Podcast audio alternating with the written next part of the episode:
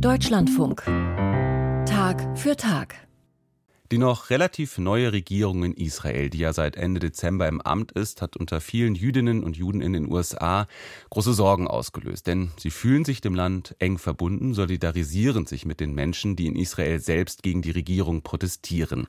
Und es bleibt nicht bei Solidarität. Manche Rabbis unterschreiben offene Protestbriefe, andere hören gar auf, in der Synagoge für den Staat Israel zu beten. Wie sehr dürfen oder sollten sich US-amerikanische Bürger einmischen in die Politik Israels? Über diese Frage herrscht unter den Jüdinnen und Juden in den USA keineswegs Einigkeit. Und Sinje Stattlich hat für uns in New York dazu Stimmen eingesammelt. Rachel Timoner ist Rabbinerin in einer Synagoge im Stadtteil Park Slope in Brooklyn. In den vergangenen Wochen hat die New Yorker Rabbinerin in ihren Predigten immer wieder über ein Thema gesprochen, die neue Regierung in Israel. Sie mache sich schon lange Gedanken, ob sich das Land in eine Richtung entwickle, die gefährlich sei für die Demokratie, vor allem wegen der Besetzung der Westbank und der Siedlungspolitik. Mit der aktuellen Wahl seien nun allerdings Politiker an die Macht gekommen, die sie als Jewish Supremacists bezeichnet, also also als Anhänger der Ideologie, dass Juden anderen Menschen überlegen seien. Direkt nach der Wahl habe ich in meiner Synagoge diese Regierung scharf kritisiert und meiner Sorge Ausdruck gegeben, welche Schritte sie gehen könnte und nun geht sie diese Schritte tatsächlich. Wir haben dann auch einen Gottesdienst gehabt, in dem Mitglieder der Gemeinde sprechen konnten, die ganz unterschiedliche Meinungen zu Israel haben. Und jeder einzelne von ihnen ist extrem besorgt.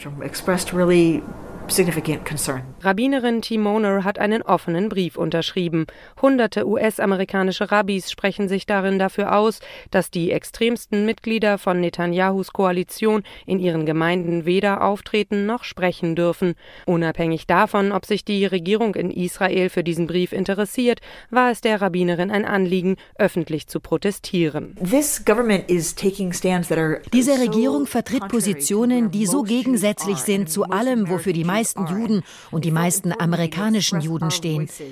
Es war mir wichtig, dass wir gemeinsam als Leiter der amerikanischen jüdischen Gemeinden und als Rabbis zum Ausdruck bringen, was diese Regierung vorhat und was sie vertritt, das verletzt den Kern unserer jüdischen Werte.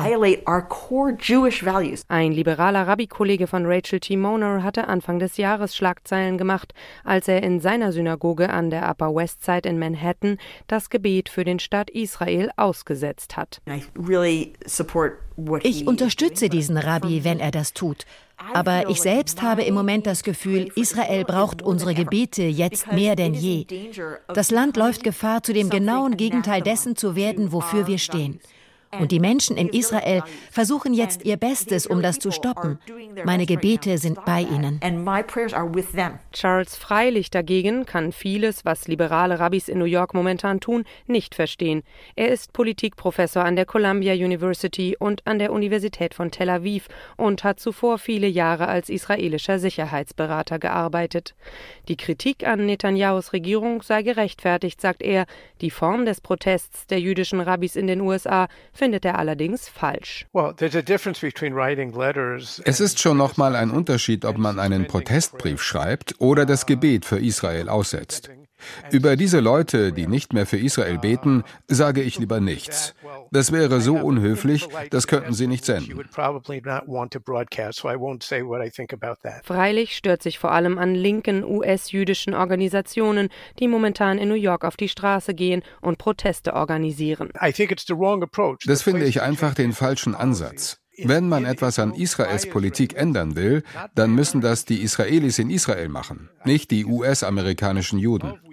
Ich spreche hier als Israeli. Wir brauchen die Unterstützung der Amerikaner. Sie ist entscheidend für Israels nationale Sicherheit. Aber sie sind keine Israelis. Sie leben nicht hier. Sie teilen nicht die Freuden und Leiden des israelischen Lebens. Also, sie sollten nicht versuchen, die US-Regierung zu beeinflussen, um in Israel etwas zu bewegen.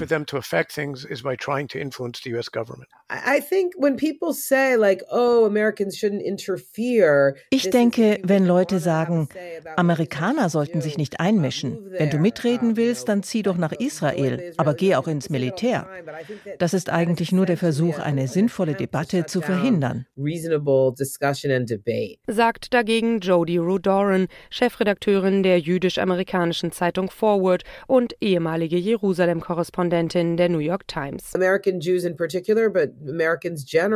Amerikaner und speziell amerikanische Juden sind in Israel viel stärker engagiert als in jedem anderen Land, sowohl was Finanzhilfen der Regierung angeht, als auch in Bezug auf private Spenden. Also ist es auch nicht so überraschend, dass sie sich Gedanken machen, wie es in dem Land aussehen sollte. Aber zu sagen, was man denkt, heißt ja noch nicht, dass man das Recht hat, etwas zu ändern. Egal, wie sie zu dem Protest momentan stehen, viele US-amerikanische Juden sind sich einig in ihrer Sorge um Israel und um die israelisch-amerikanischen Beziehungen. Charles Freilich. Well, I've been deeply, deeply worried about where the relationship is heading for a long time. Ich mache mir schon lange große Sorgen um diese Beziehungen. Israel hat jetzt seit Jahrzehnten eine Politik gemacht, die den Amerikanern nicht passt. Und das hat langfristig einen negativen Effekt auf die öffentliche Meinung. Und nun kommt noch eine Entwicklung dazu, die das Bild von Israel als Demokratie kräftig ins Wanken bringt. Das wird vor allem auf die amerikanischen Juden, die traditionell politisch sehr weit links stehen, einen großen Effekt haben. That's going to have a really severe effect. Chefredakteurin Jody Rodoran teilt diese Befürchtungen. Vor allem die junge Generation US-amerikanischer Juden entferne sich immer weiter von Israel, sagt sie. Die israelische Führung macht es der amerikanisch-jüdischen Gemeinschaft gerade immer schwerer, sich für Israel einzusetzen. Wir wollen, dass Israel als jüdische Demokratie überlebt und gedeiht. Aber eine Exekutive zu haben, die die Unabhängigkeit der Justiz in Frage stellt und dann noch einen Premierminister, der unter Anklage steht, das schafft nicht gerade Vertrauen.